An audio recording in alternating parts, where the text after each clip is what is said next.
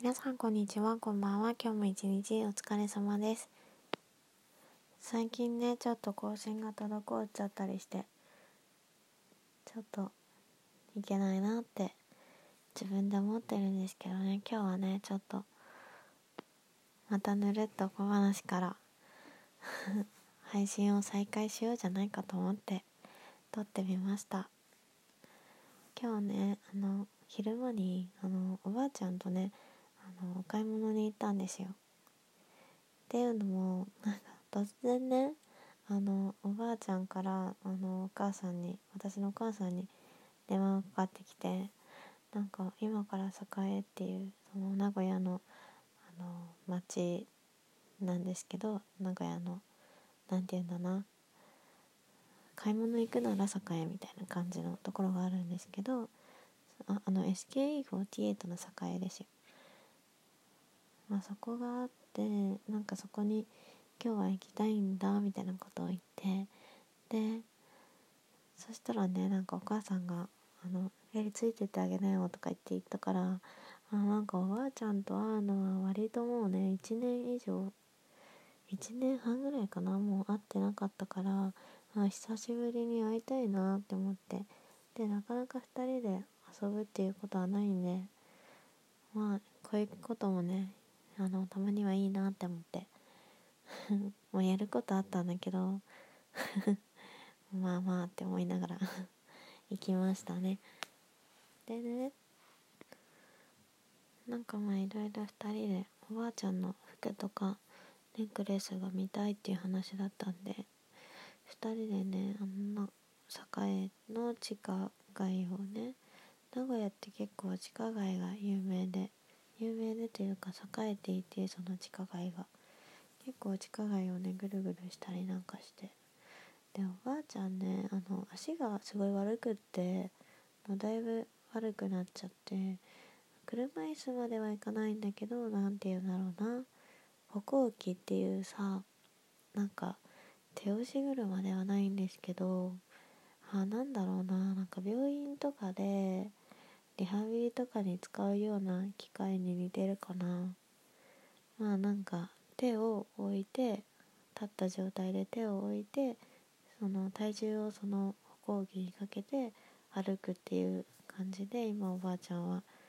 行動してるんですけどだから結構街とかでねあの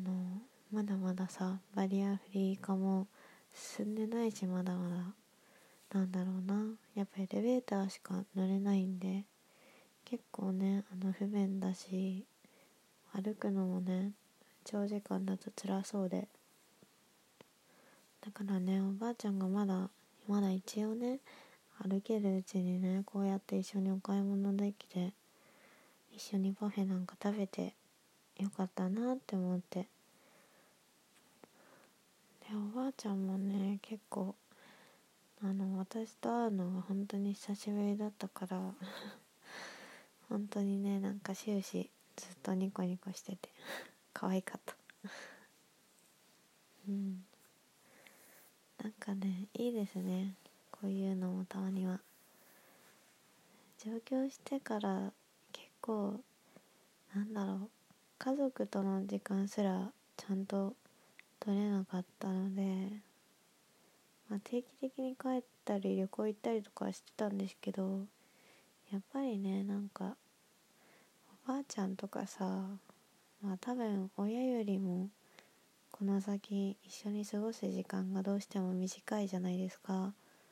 だからねなんか